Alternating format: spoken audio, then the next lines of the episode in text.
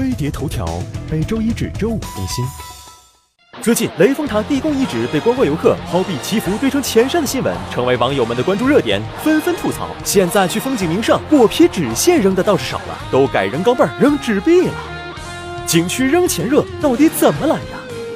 景点扔钱，无论是在鲁迅故居的水池，还是雷峰塔的地宫，都能看到。扔个一毛两毛，就想求鲁迅先生保佑孩子写作文时能妙笔生花；再扔个五十一百，势必要让法海明白爱的真谛。其实，往山河大地扔钱是中华民族的悠久民俗。在古代，国家大事儿总共就俩，一个是打仗，另一个就是祭祀。通过各种祭祀活动，向神灵进行供奉，换取神的馈赠和保护。而为了巩固皇权，统治者只准自己和老天爷谈心事儿，还一度限制宗教传。播普通大众的信仰选择很少，只好坚定不移地相信，通过扔钱贿赂神灵就能获得庇护。除了民俗，在现代，人们借着电影和其他的现代传播渠道，往许愿池丢钱能够实现愿望，和传统的神灵信仰、祭祀习惯奇妙地结合在了一起，让逢雕像、古物、水池就丢钱的习惯深入人心。此外，犯罪学的破窗理论也能给出解释：在一个很干净的地方，人们不好意思丢垃圾，可一旦地上有垃圾出现，大家就会丢得毫不犹豫，不觉羞愧。扔钱许。院的人总认为，既然别人都这样，法不责众，而且钱又不多，说不定还真能灵验，何乐而不为？